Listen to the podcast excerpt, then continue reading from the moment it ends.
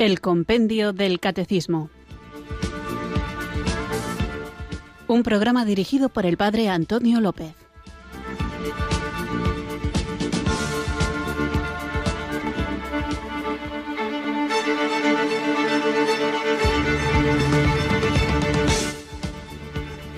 Muy buenas tardes, queridos oyentes de Radio María. Recibido un cariñoso saludo desde Irurzun, en Navarra, quienes sintonizáis un día más esta emisora de la Virgen, la emisora, la radio que cambia vidas, Radio María, para sintonizar este programa de El Compendio del Catecismo. Confío que estéis teniendo una buena tarde y vamos a mejorarla todavía más ahora profundizando en la enseñanza de nuestra Madre, la Iglesia Católica, que está plasmada de una manera sistemática en un formato de preguntas y respuestas en esta joya, en este pequeño libro, pero que a pesar de que no es demasiado grueso, contiene lo fundamental de nuestra fe cristiana, católica.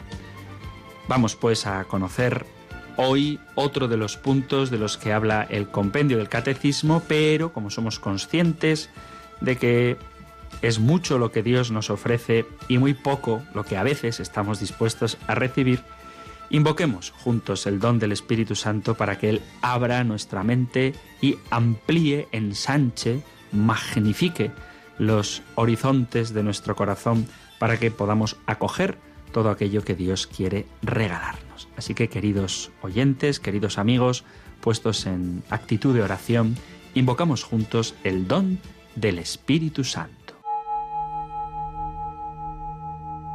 Ven Espíritu, ven Espíritu, ven Espíritu.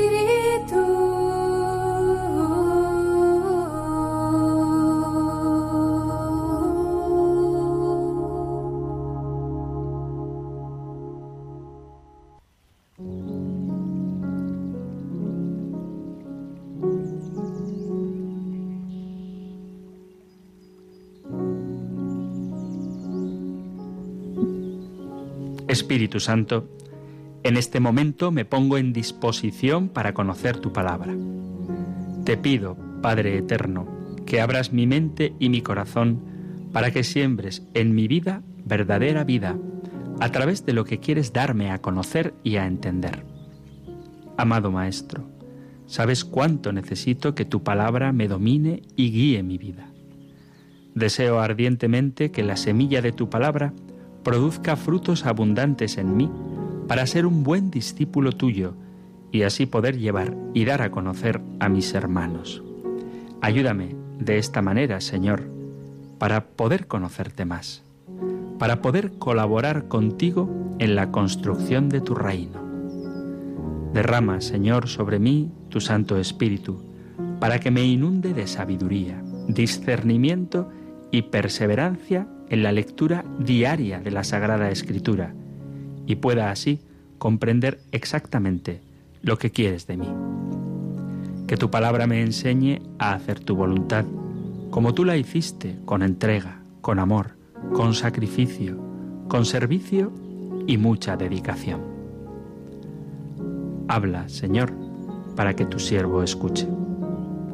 Te lo pido, Padre Eterno, en el nombre poderoso de tu Hijo amado Jesucristo. Amén.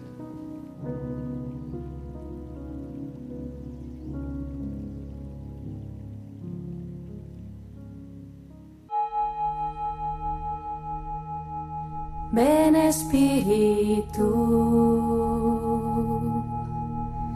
ven Espíritu,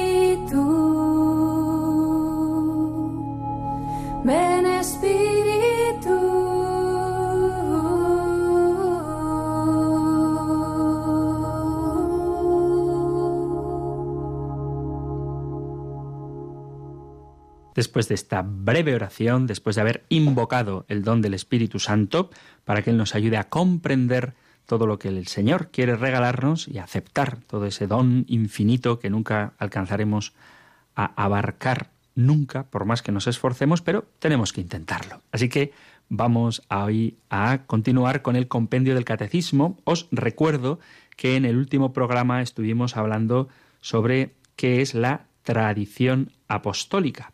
Y hoy vamos a seguir con un tema que está estrechísimamente vinculado con él, que es de qué modo se realiza la tradición apostólica.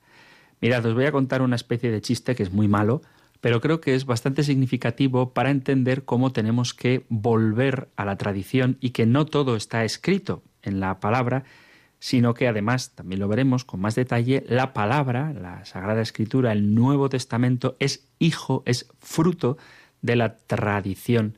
Y estuvimos viendo la vez anterior, en el anterior programa, la diferencia entre tradición, así con mayúscula, y tradiciones, así con minúscula, porque había pasajes del Evangelio en los que parece que el propio Jesús rechaza las tradiciones que invalidan o anulan el mandato de Dios.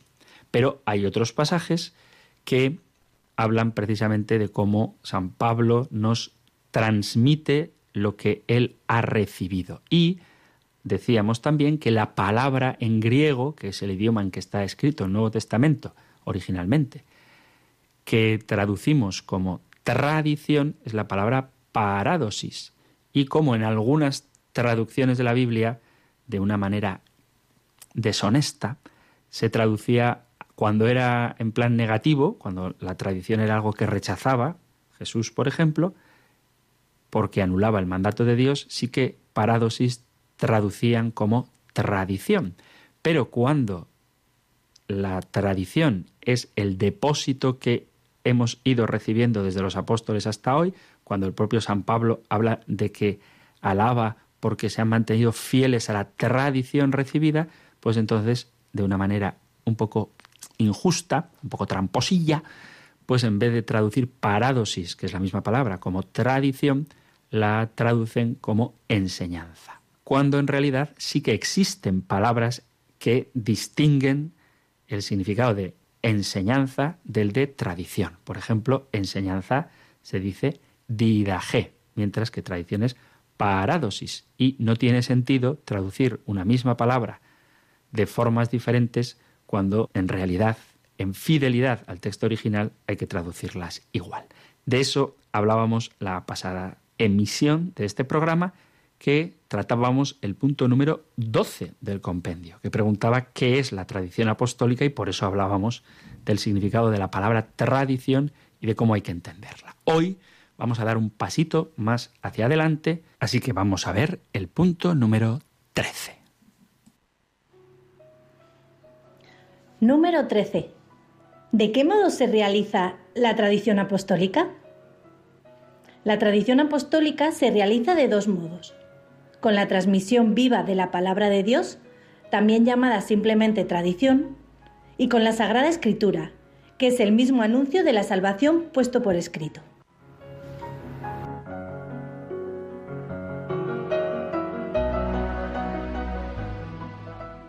Que os he dicho que os iba a contar un chiste y casi se me pasa.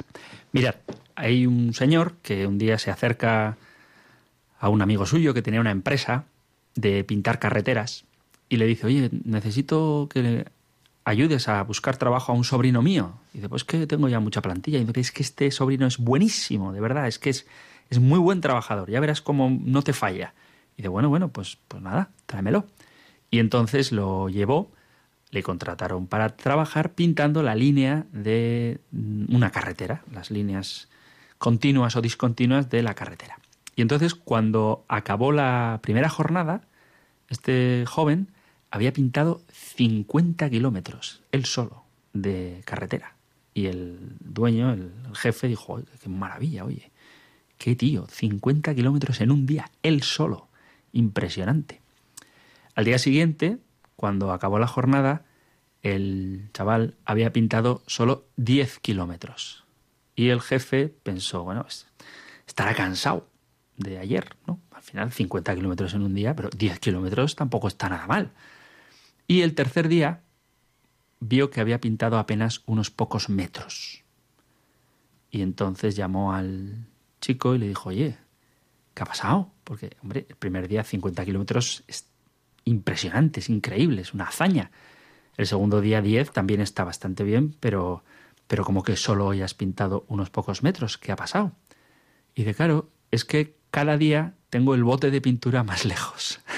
es un chiste muy malo, pero es esto, ¿eh? Si nosotros no volvemos a la tradición, no podemos seguir avanzando.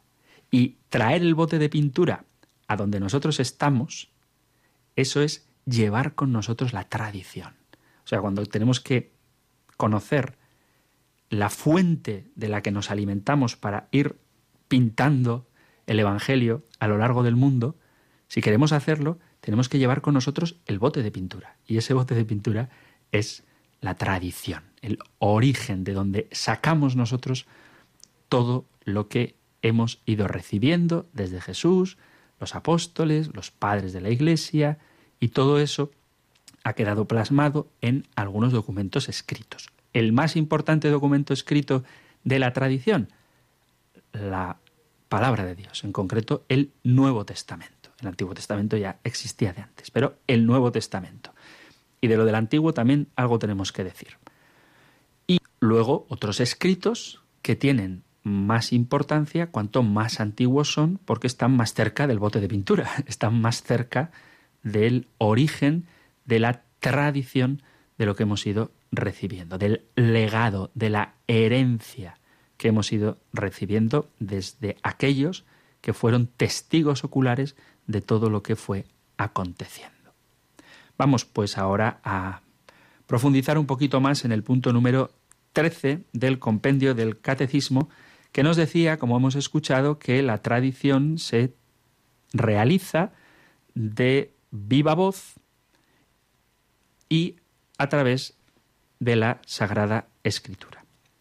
Cuando esa transmisión viva de la palabra de Dios se hace oralmente, es lo que llamamos la tradición. Y cuando esa tradición se pone por escrito, ya veremos más adelante cómo se forma el canon de la Biblia, pero cuando esa tradición se pone por escrito, es el mismo anuncio de la salvación, no es otra cosa, es lo que llamamos la Sagrada Escritura. Me voy a remitir al, al, Catecismo Mayor, porque dice de una manera muy esquemática que la transmisión del Evangelio, cuando se hace oralmente, dice así. La transmisión del Evangelio, según el mandato del Señor, se hizo de dos maneras, oralmente. Y dice, oralmente, dos puntos. Los apóstoles, atención a esto, con su predicación, sus ejemplos y sus instituciones, predicación, ejemplos e instituciones, transmitieron la palabra que habían aprendido de las obras y palabras de Cristo y lo que el Espíritu Santo les enseñó. Así que muy brevemente veamos qué nos dice la Biblia sobre la predicación, el ejemplo y las instituciones. Veamos, como digo, qué nos dice la palabra de Dios.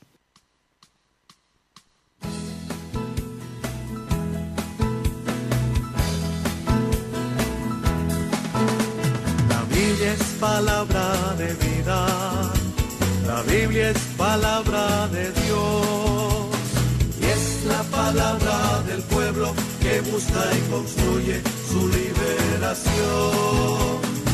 Es la palabra del pueblo que busca y construye su liberación.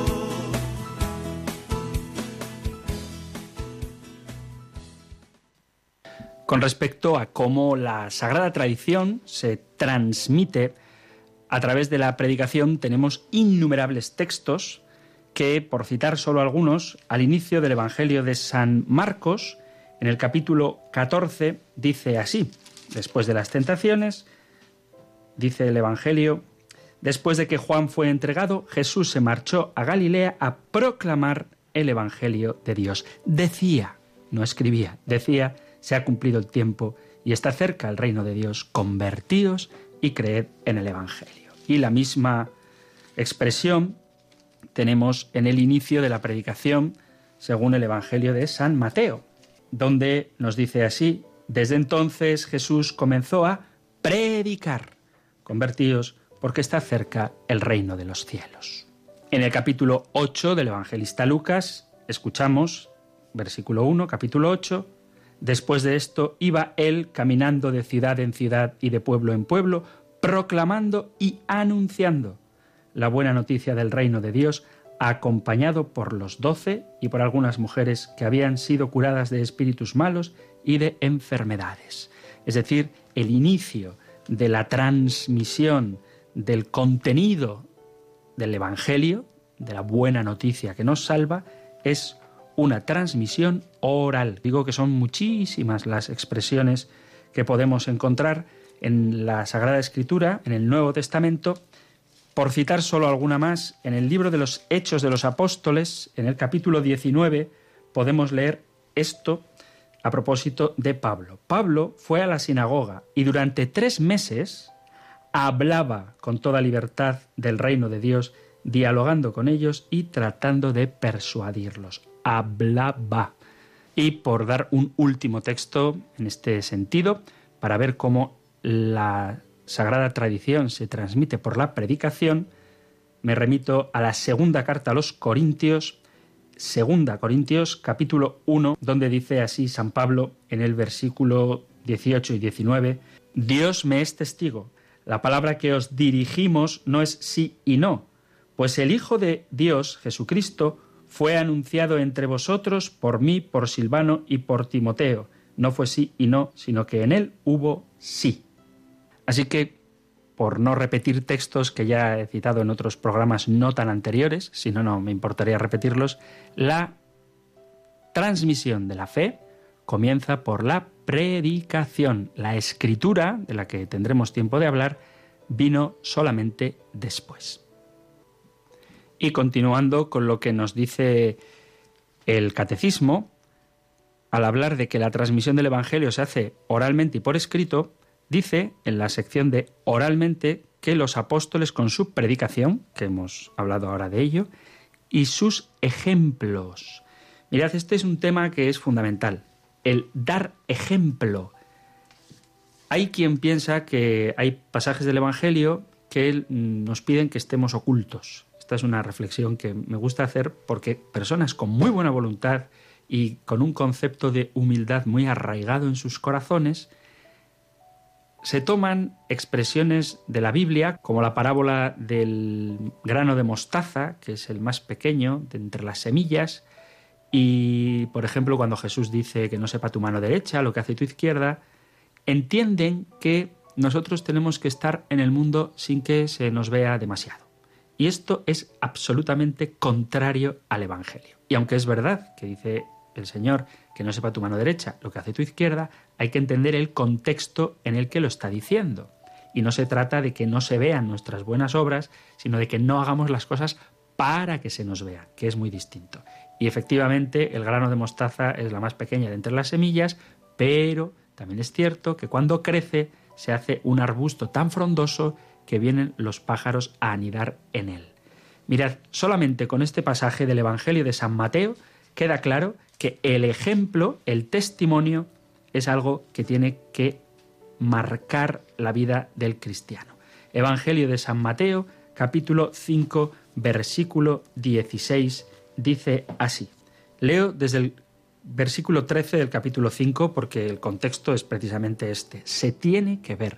De hecho, la predicación inició, la predicación oral, inició con las palabras, propiamente dicha, con los discursos anunciadores del Evangelio, con el llamado querigma, del que también hablaremos. Vamos a hablar de muchas cosas, pero no puedo entretenerme en todas ellas por más ganas que tenga. Así que os emplazo a que seáis fieles a este programa para poder abarcar todo lo que el Señor quiere transmitir a sus fieles, a los que buscan la salvación y que está plasmado en el catecismo y en el compendio del catecismo. Pero bueno, a lo que voy es que dice el capítulo 5 del Evangelio de San Mateo, versículo 13. Vosotros sois la sal de la tierra, pero si la sal se vuelve sosa, ¿con qué la salarán?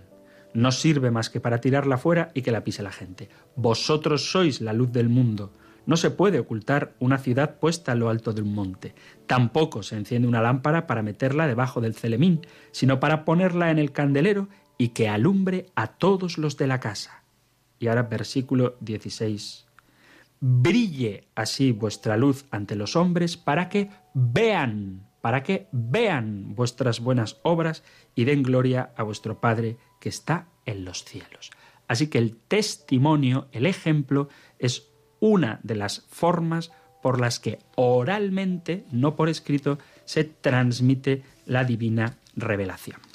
Vamos a ir al libro de los Hechos de los Apóstoles para escuchar en el versículo 35 del capítulo 20, Hechos de los Apóstoles, capítulo 20, versículo 25, dice así. Dice así. San Pablo, capítulo 20 de los Hechos de los Apóstoles, versículo 35.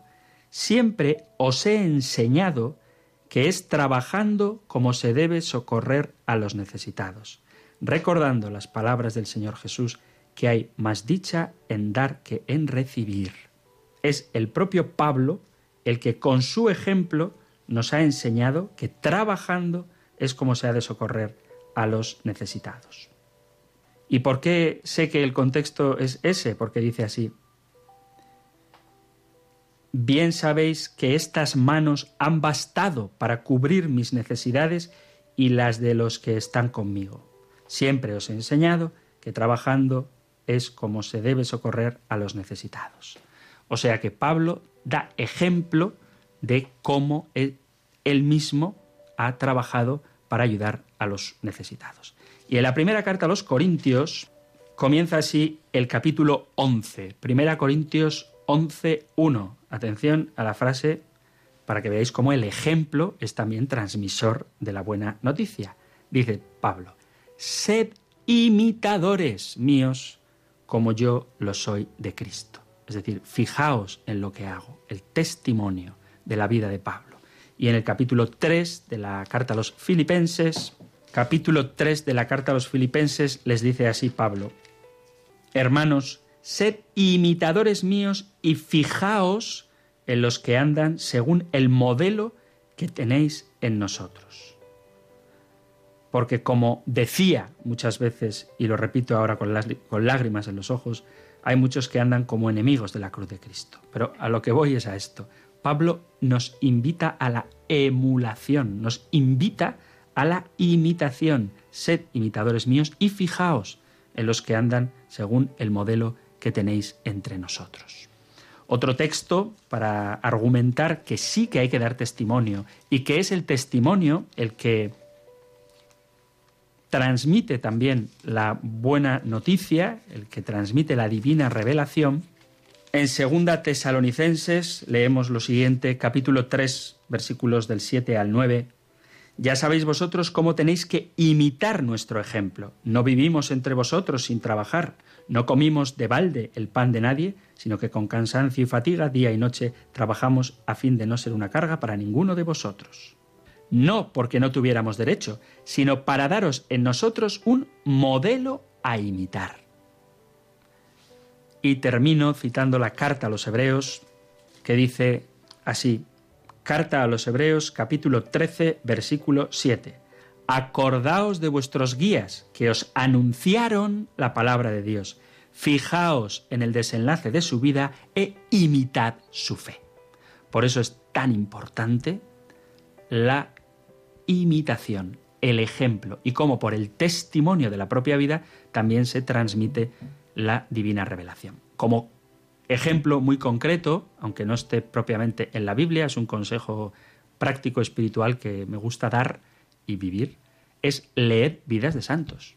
¿Cómo se transmite la vida del Evangelio? Viendo cómo han vivido los santos. Y ya desde el principio las actas de los mártires tomaban por escrito testimonio de cómo aquellos bienaventurados servidores de Jesucristo morían cantando alegres y sin temor porque aguardaban con esperanza a que el Señor cumpla su promesa. Así que el testimonio es transmisor también de la divina revelación. Y volviendo al catecismo, os recuerdo que dice que la transmisión del Evangelio se hace de dos maneras, oralmente y por escrito, y cuando habla de que se hace oralmente, dice que por la predicación, ya lo hemos visto, por los ejemplos, el testimonio, y por las instituciones. Y esto es también importantísimo. Hay quien pretende una iglesia sin instituciones, cuando es la propia institución de la iglesia la que ha hecho la Sagrada Escritura. La iglesia que Jesucristo ha fundado es una iglesia jerárquica, una iglesia cuya forma podemos ver no tal y como está ahora, pero sí con el paso del tiempo como es perfectamente coherente con el deseo, con la intención del Señor Jesús. Por ejemplo, en el capítulo 3 del Evangelio de San Marcos podemos leer Marcos 3:13, Jesús subió al monte, llamó a los que quiso y se fueron con él. E instituyó, instituyó, instituciones, instituyó doce para que estuvieran con él y para enviarlos a predicar, y que ellos, esos doce, tuvieran autoridad para expulsar demonios. Y aquí nos da el nombre de los apóstoles. Simón, a quien puso el nombre de Pedro, Santiago el de Cebedeo y Juan, el hermano de Santiago, a quienes puso el nombre de Boanerges, es decir, los hijos del trueno. Andrés, Felipe, Bartolomé, Mateo, Tomás, Santiago el de Alfeo, Tadeo, Simón de Caná y Judas Iscariote, el que lo entregó. Así que el Señor instituyó a quien Él quiso. Por eso también la institución las instituciones queridas por el Señor son transmisoras de la divina revelación. Y esa institución la encontramos también en los Hechos de los Apóstoles, en el capítulo 1 de los Hechos de los Apóstoles, donde se dice cómo es la iglesia que Jesucristo ha instituido. Dice Hechos de los Apóstoles 1, versículo 12. Entonces se volvieron a Jerusalén desde el monte llamado de los olivos, que dista de Jerusalén lo que se permite caminar en sábado. Cuando llegaron, subieron a la sala superior, donde se alojaban Pedro, Juan y Santiago y Andrés, Felipe y Tomás, Bartolomé, Mateo, Santiago el de Alfeo y Simón el Celotes y Judas el de Santiago. Todos ellos perseveraban unánimes en la oración, junto con algunas mujeres y María, la Madre de Jesús, y con sus hermanos. Esta es la institución, aquella donde están los apóstoles reunidos juntamente con María. Y termino esta parte de que la divina revelación se transmite también a través de las instituciones con este pasaje de la carta a los Corintios, de la primera carta a los Corintios capítulo 4, donde dice, siendo conscientes de cuál es la tarea de los apóstoles, que la gente solo vea en nosotros servidores de Cristo y administradores de los misterios de Dios. Es decir, el Señor ha instituido administradores. Y fijaos también en la carta a los Corintios, un poquito antes, en el capítulo 3, versículo 5, dice así, ¿cuál es la tarea de estos administradores? Dice San Pablo, en definitiva, ¿qué es Apolo y qué es Pablo? Servidores a través de los cuales accedisteis a la fe. Y a cada uno de ellos como el Señor le dio a entender. Él es consciente de que ser predicador, ser apóstol, supone ser sencillamente esto, servidores a través de los cuales se accede a la fe. Así que la predicación oral se transmite a través de la predicación, a través del ejemplo y a través también de la institución. Vamos ahora a hacer una pequeña pausa musical y continuamos hablando de la otra forma de la transmisión de la divina revelación, que es la escrita.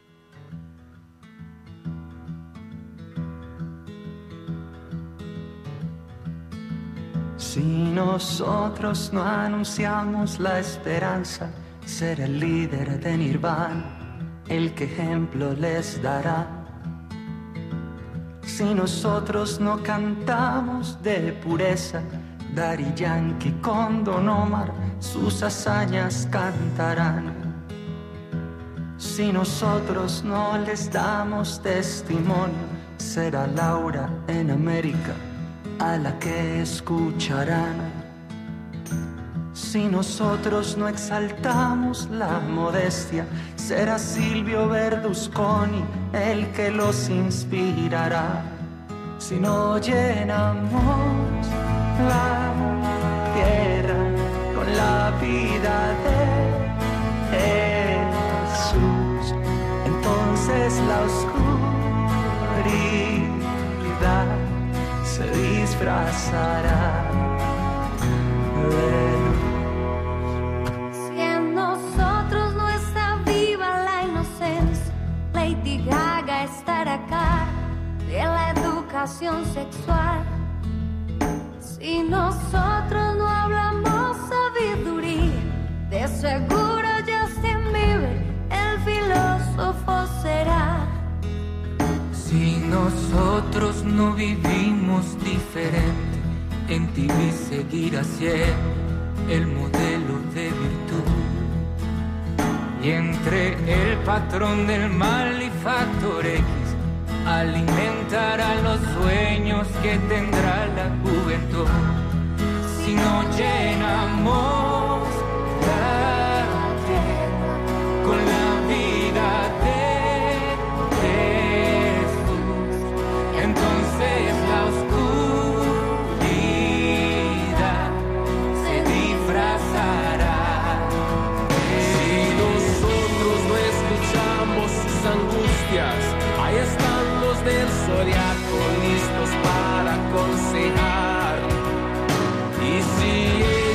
bastaran los profetas que se lucran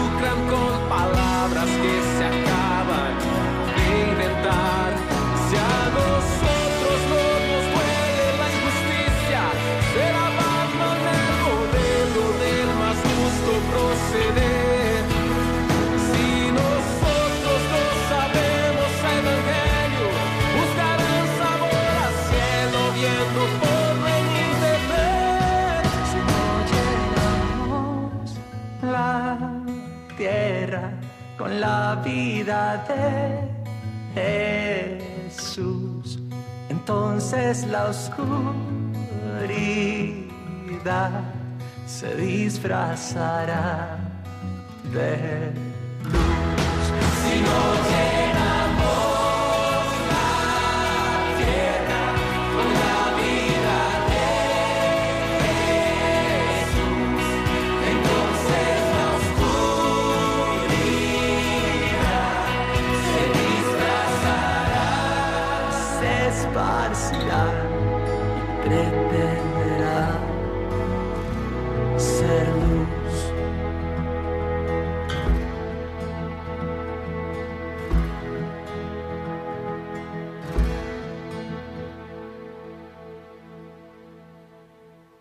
Está sintonizando en Radio María el Compendio del Catecismo, este espacio diario de la emisora de la Virgen en el que vamos profundizando cada vez más en este maravilloso tesoro, pequeñito, fácil de leer, pero muy rico en contenido, que es el Compendio del Catecismo, en el que se desarrolla en una fórmula de preguntas y respuestas la doctrina de nuestra Santa Madre, la Iglesia Católica. Y estamos meditando en concreto sobre el punto número 13 del compendio, que planteaba la pregunta ¿de qué modo se realiza la tradición apostólica? Y explica el compendio que la tradición apostólica se transmite de palabra, y ya hemos visto que palabra significa predicación, testimonio, ejemplos e instituciones, y también con la Sagrada Escritura, que es esa misma tradición, pero puesta por escrito. Y ahora me gustaría dedicar lo que queda de tiempo en el programa de hoy, antes de dar paso a las llamadas de nuestros oyentes, a responder a una pregunta que hizo una oyente que preguntaba algo de lo que es necesario hablar. ¿Qué Biblias son buenas y cuáles no lo son? Hay algunas Biblias que son muy buenas, otras que son desaconsejables y hay alguna que es directamente mala. Bueno, voy a dar como dos respuestas. Una, la respuesta oficial, que es, que es muy sencilla, y otra, una opinión personal. Entonces, la respuesta oficial. ¿Cómo saber si una Biblia es buena o es mala? Muy fácil. Si la Biblia, al principio, dentro de sus páginas, en la portada, no confundir las tapas, que son los cartones que envuelven el libro, puede ser duros o blandos, con la portada. Eso no es la portada. pero en la portada o en sus primerísimas páginas tiene que tener un texto chiquitico que dice en latín una de estas dos cosas. O bien nihil obstat, nihil, pues de ahí viene por ejemplo la palabra aniquilar o el propio nihilismo, que significa nada, y obstat, pues obstat es de obstáculo.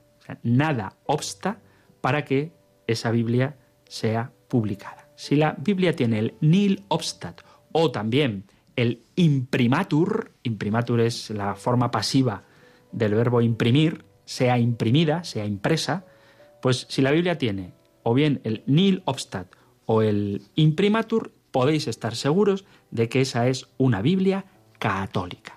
Así que ya para gustos los colores, pero no se puede decir que una Biblia que tenga el nil obstat o el imprimatur no es católica, porque ha recibido la aprobación de alguna de las conferencias episcopales o de algún obispo, de alguna diócesis o de alguna autoridad competente para que esa Biblia, esa traducción de la Biblia, sea impresa. Así que normalmente pone el nil obstat o el imprimatur o el imprimipotest, que significa se puede imprimir, y normalmente debajo el nombre del obispo o de la autoridad competente y el lugar donde se ha autorizado que esa Biblia sea impresa. Así que, ¿cómo sé si una Biblia es católica? Si tiene el imprimatur, es católica.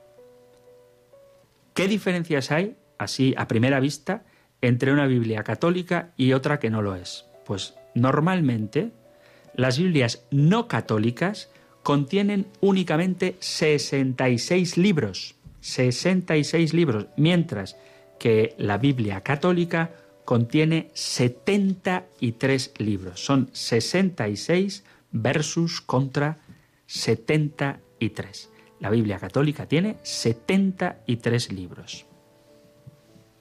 ¿Y por qué hay esa diferencia de libros? Hablaremos de ello en su momento, pero los libros que faltan son el libro del eclesiástico, el libro de Tobías, el primer y segundo libro de Macabeos, Baruch, Judith y el libro de la sabiduría.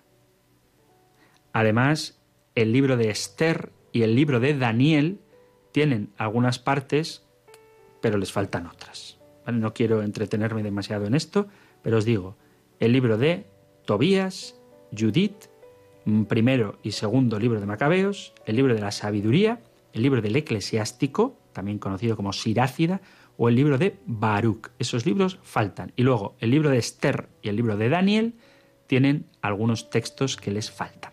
Hay un debate, del que si queréis también hablaremos, que es, ¿la Iglesia Católica le añadió libros a esos 66? O las iglesias evangélicas quitaron libros a esos 73. Bueno, de eso hablaremos en otro momento, pero ahora estamos viendo cómo saber si una Biblia es católica o no. Otra pregunta que también creo que hay que responder es ¿y qué más da? ¿Qué diferencia hay entre una Biblia y otra? Bueno, pues la diferencia es la de la traducción. La Biblia, la Biblia tal y como nosotros la conocemos, está en nuestro idioma. Por tanto, ha debido ser traducida. Yo suelo poner un ejemplo para explicar la importancia de la traducción. Y si alguien eh, anda en el mundo de la diplomacia, sabe que la traducción que haga el intérprete puede alterar muchísimo las relaciones internacionales.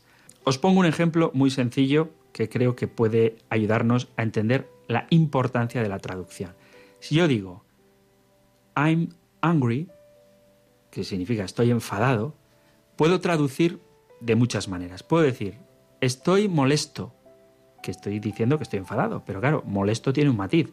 Estoy enojado, estoy furioso, estoy airado, estoy colérico, estoy iracundo, estoy rabioso. Es la misma palabra, pero la traducción que yo haga de esa misma palabra denota un significado u otro. Por eso es tan importante que la traducción de la Biblia se haga en fidelidad al sentido de lo que la Biblia quiere decir. Y ahí es donde uno sabe si una Biblia es buena o es mala está bien traducida o está mal traducida. ¿Cómo sabemos si está bien traducida o mal traducida? En cuanto que sea más fiel al texto original. Y aquí ya entran los temas más debatibles. Si tú quieres una Biblia para conocer la palabra de Dios, lo que el Señor dijo, con un lenguaje literario, bonito, fácil de entender, pues normalmente esa Biblia va a perder en fidelidad a la literalidad de la escritura. Si tú lo que quieres es una Biblia para estudiar exactamente qué es lo que dice, pues probablemente esa Biblia, que yo considero muy buena, prefiero eso, pero a lo mejor es más dura y más ardua para entenderla. En mi opinión, esto es una opinión personal, yo utilizo en este programa la traducción de la Conferencia Episcopal Española. ¿Es la que más me gusta? Con todo mi respeto, no. ¿Por qué la utilizo? Porque es la que más nos suena, puesto que los textos de la Biblia de la Conferencia Episcopal Española son los mismos textos que utilizamos en nuestras misas y en nuestra liturgia. Y por tanto, a los oyentes de este compendio, probablemente cuando cito la Biblia de la Conferencia Episcopal, los textos les suenan más. Pero sí que es verdad que hay algunos pasajes que me parece, esto es una opinión personal, ¿eh? hay algunos pasajes que me parece que pierden fuerza. Si queréis os pongo algún ejemplo. Ya tuvimos ocasión de hablar, por ejemplo, de la palabra paradosis, que significa tradición. Sin embargo, algunas Biblias, la Biblia protestante, por ejemplo, la Reina Valera, que es la que usan habitualmente nuestros hermanos separados, cuando tradición hace alusión a algún aspecto negativo, diciendo Jesús que la tradición anula el mandato de Dios, traducen tradición. Pero la misma palabra, paradosis, cuando viene en un aspecto positivo, como cuando San Pablo alaba porque hemos sido fieles a la tradición recibida, o yo he recibido una tradición que a mi vez os he transmitido, pues entonces, en vez de traducir paradosis como tradición, que sería lo lógico, pues la traducen como enseñanza. Eso es un ejemplo de una traducción tendenciosa. Por ejemplo, en la traducción de la Conferencia Episcopal Española, la carta a los Filipenses, capítulo 2, versículo 12, dice así, Por lo tanto, queridos hermanos, ya que siempre habéis obedecido, no solo cuando yo estaba presente, sino mucho más ahora en mi ausencia, y dice así San Pablo, esta frase es dura, ¿eh? dice, trabajad por vuestra salvación con temor y temblor. Sin embargo, hay algunas traducciones que dicen así, por lo tanto, mis queridos hermanos, así como han obedecido siempre, no solo cuando he estado entre ustedes, obedézcanme más ahora que estoy lejos. Y luego dice, en vez de con temor y temblor, dice, hagan efectiva su propia salvación con profunda reverencia. Hombre, pues la verdad es que entre temor y temblor y profunda reverencia, pues yo creo que hay bastante diferencia. ¿no? Luego, pasajes que en vez de traducir, mirad, la Virgen está encinta y da a luz un hijo o fue enviado por Dios a una virgen desposada con un hombre llamado José, pues en vez de traducir virgen, traducen doncella. Hombre, no es mentira, se, puede traducir doncella, pero le estás quitando el sentido más potente que tiene la palabra. Y por citar otro último pasaje, tengo aquí dos Biblias eh, físicamente, eh, ambas católicas, ambas con el Nil Obstat, y os voy a leer lo que dice una de ellas en Mateo 2.11. Mateo capítulo 2, versículo 11. Por ejemplo, dice una de ellas, como es católica, no, no digo cuál es, para no hablar mal de ella, pero dice, al entrar en la casa, vieron al niño con María su madre y cayendo de rodillas le rindieron homenaje. Y el mismo pasaje, Mateo 2.11, dice, entraron en la casa, vieron al niño con María su madre y cayendo de rodillas lo adoraron. Bueno, pues la verdad es que la palabra adoración creo que es mucho más fuerte que la palabra rendir homenaje. Por poner una Biblia que es absolutamente desaconsejable, desaconsejable por muchos pasajes, podríamos hacer un programa entero viendo distintas traducciones. ¿eh? Pero, repito, las que tienen el Nil Obstat o el Imprimatur son católicas y 73 libros. Son católicas. Pero decía que el texto, por ejemplo, de la Biblia del Nuevo Mundo, la de los testigos de Jehová, es de vergüenza. ¿eh? Por poner un ejemplo sencillo, empieza el Evangelio de San Juan diciendo, en el principio existía el verbo y el verbo estaba junto a Dios y el verbo era Dios. Y ellos dicen, en el principio existía el verbo y el verbo estaba junto a Dios y el verbo era un Dios. Con lo cual está dando a entender que no es Dios, sino que es un Dios. Y como esa, repito, ¿eh? podríamos hacer un programa entero con disparates de esa Biblia, pues es una traducción que está hecha mal a conciencia, porque distinguir un artículo determinado de un artículo indeterminado, pues creo que lo puede hacer cualquiera, por muy poquito griego que sepa. Y una última cosa, para dar tiempo a nuestros oyentes, la traducción de la Biblia es muy importante, pero luego hay otra cosa a la que hay que prestar atención, que son las notas de pie de página de la Biblia. Muchas Biblias, afortunadamente, tienen notas de pie de página que explican algunos pasajes o dan datos históricos o aportan cosas. Bueno, pues esas notas que no son palabra de Dios pueden ayudarnos a entender bien la palabra de Dios o a quitarle importancia. Se me ocurre, pues cuando hay algún pasaje un poco polémico, hay algunas Biblias que dicen, no, esto es una extrapolación, un añadido posterior. Bueno, la cuestión no es si es un añadido posterior o anterior. La cuestión es si tú crees que esa expresión es canónica o no, es palabra de Dios o no. Por eso, si se pone en cuestión la autenticidad de un pasaje canónico, de un pasaje que está en la Sagrada Escritura, pero en la nota de pie de página se trata de licuar o de simplemente quitarle importancia, pues entonces hay que desconfiar. Porque a no ser que seas un estudioso de la Biblia, en cuyo caso te ceñirás a una edición crítica, y hablaremos también de lo que es eso, pues en principio todo lo que la Iglesia con su magisterio ha canonizado, ha introducido dentro del canon bíblico, pues hay que aceptarlo como divinamente revelado. Otra cosa es que tú quieras meterte en históricamente cómo ese pasaje bíblico ha llegado ahí, que es una cosa muy interesante, pero no es lo que uno hace en principio cuando lee la Biblia. Por eso, a la hora de elegir Biblia, hay que elegir una buena traducción y hay que elegir también unos muy buenos comentarios de pie de página. En mi opinión, que esto es una opinión personal, la Biblia que más me gusta es la Biblia de Jerusalén de 1967, la editada, la publicada en 1967, tanto por la fidelidad al texto griego original como por su calidad en las notas de pie de página. Pero repito, esto es una opinión totalmente personal. Seguiremos hablando de la Biblia porque, como continuamos con el compendio del catecismo, en el próximo número veremos qué relación existe entre la tradición y la Sagrada Escritura. Y veremos cómo hay entre ellas una relación tal que son inseparables. Por tanto, para conocer bien la Biblia hay que entender y conocer también la tradición y hay que ver la tradición también a la luz de la palabra de Dios escrita, que no es sino la misma tradición, pero plasmada en escritos inspirados, otra palabra importantísima, inspirados, que no dictados, inspirados por el Espíritu Santo. Pero ya me callo para dar voz a nuestros oyentes y que podáis poneros en contacto con el programa.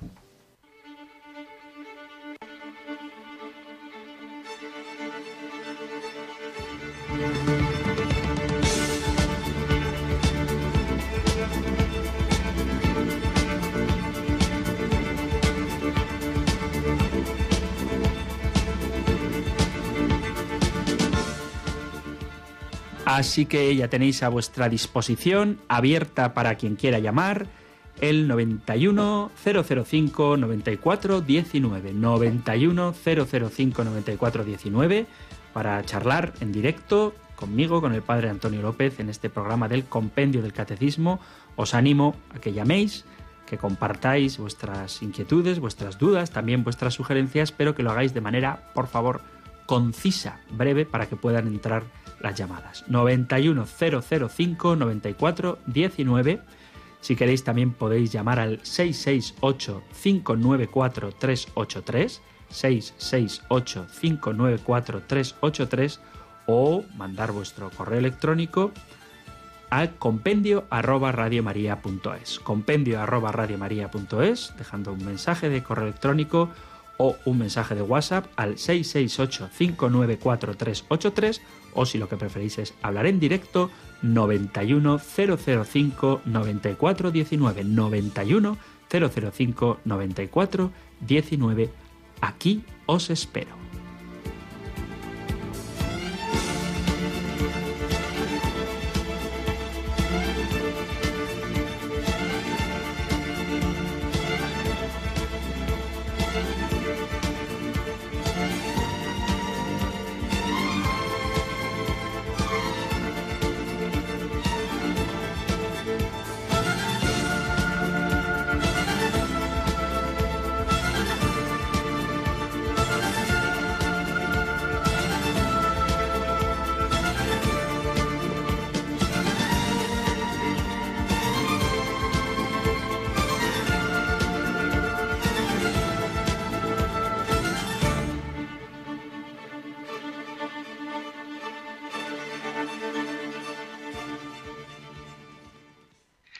Estamos ya en el 910059419 en el compendio del catecismo, este espacio diario de Radio María donde conocemos la doctrina, enseñanza de nuestra Madre la Iglesia Católica y es el momento de atender con mucho gusto a nuestros oyentes. Nos vamos hasta Murcia para saludar a María. Hola María, muy buenas tardes.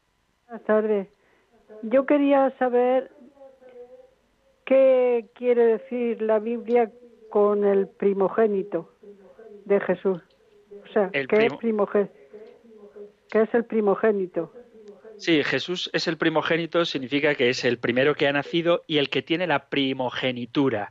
Esto te lo digo, o sea, porque la primogenitura es un título. Lo digo porque hay quien piensa que al hablar de primogénito significa que hay un segundo génito y no es necesario. ¿eh? Desde el momento en el que nace un hijo, aunque luego no nazcan más, ya es el primogénito, es el que tiene los derechos de la primogenitura. No sé si sirve esta respuesta, pero lo digo para que quede claro que primogénito no significa el primero porque luego hay un segundo. Eh, no hacía falta esperar al segundo para que existiera ya el primogénito. El primogénito es el que tiene los derechos de primogenitura, aunque sea hijo único, se le llama primogénito. Además, nosotros decimos que Jesús es hijo unigénito del Padre, ¿eh? pero es hijo primogénito y único de María desposada con José, aunque nunca llegaron a estar juntos en intimidad matrimonial en el sentido sexual. ¿eh? Esta es la respuesta que le doy a María de Murcia y nos vamos hasta Barcelona para saludar a Elías. Muy buenas tardes, Elías. Buenas tardes. Bueno, eh, yo em, tengo, tengo las dos Biblias, he tenido hasta tres eh, de las Biblias que estaba hablando y la que más he leído, bueno, es la que prácticamente estoy terminando de leer, en la Biblia de Jerusalén. Bueno, pero yo no he encontrado el tema de, como nosotros decimos, que eh, eh, Jesucristo resucitará a los hombres, a todas las criaturas. Entonces, yo me pregunto, o pregunto, mejor dicho, eh, ¿resucitará a los buenos y a los malos? ¿O solamente resucitará a los buenos? Lo que dice la Escritura es que todos resucitarán. ¿sí? Unos resucitarán para un juicio de, resurrección y otros para una resurrección, un juicio de muerte. A ver si encuentro el texto en el que San Pablo dice que todos resucitarán. Esta es la, expresión que la Iglesia afirma. Cuando hablemos de la escatología, de las realidades últimas, lo veremos. ¿eh? Todos los muertos resucitarán, unos para juicio y otros para vida. Entonces, la, fe de nuestra Iglesia es esa. Todos los cuerpos, al final de los tiempos, resucitarán, pero no todos con el mismo destino. Y, eh, cuando una, una persona fallece, como he tenido ahora hace muy poco mi hermano, un hermano mío, te pues, acompaña en el eh, sentimiento. ¿Qué ocurre? Gracias. ¿Qué ocurre? Mm, que inmediatamente le hacen un juicio y lo envían a un sitio a otro? Sí, mira, nosotros creemos, te lo digo muy rápido porque repito que hablaremos de esto, pero nosotros creemos en dos juicios. Lo que se llama el juicio particular, que es el que sucede en el momento de la muerte, donde seremos juzgados por nuestras obras, acuérdate de Mateo 25, venid a mí, benditos de mi Padre, porque tuve hambre, etcétera, o apartaos de mí, malditos de mi Padre, malditos, no dice de mi Padre, apartaos de mí, malditos, id al fuego eterno preparado para el demonio y sus ángeles, porque tuve hambre, no me disteis de comer, no me disteis de beber. Entonces, habrá lo que se llama un juicio particular. Y luego, ah, bueno, y ese juicio particular conllevará la condenación del alma o la gloria del alma, ¿de acuerdo? Pero luego aparecerá el juicio universal. Esto eh, creo que está en el Evangelio de San Juan, en el capítulo 5, ahí por, no sé si el versículo 20 y pico, capítulo 5 de San Juan, que dice, vendrá la hora cuando todos los que estén en el sepulcro, o sea, los que ya han muerto, todos los que estén en el sepulcro oirán su voz, y los que hicieron lo bueno saldrán a resurrección de vida, mas los que hicieron lo malo a resurrección de condenación. Es decir, después del juicio particular habrá lo que se llama el juicio universal. Cuando los muertos resuciten, habrá otro nuevo juicio donde todos los resucitados, unos a una resurrección de vida y otros a una resurrección de condenación, y se verá, digamos, las, las consecuencias que nuestras obras han tenido en el cuerpo místico de Cristo que es la Iglesia. Entonces la Iglesia católica enseña, repito que lo veremos en su día, dos juicios. El juicio particular antes de la resurrección, en el momento de la muerte, y el juicio universal después de la parusía, cuando el Señor venga al final de los tiempos revestido de poder y de gloria. Así que se acaba también nuestro tiempo, queridos oyentes, y os doy la bendición de Moisés, que le dio a su vez a Aarón para que la formulara sobre los hijos de Israel que tenéis en el libro de los números. El Señor te bendiga y te proteja, ilumine su rostro sobre ti y te conceda su favor. El Señor te muestre su rostro y te conceda la paz. Muchas gracias, queridos oyentes, por estar ahí. Gracias por escuchar el compendio del catecismo y si queréis, mañana volvemos a vernos. Un abrazo.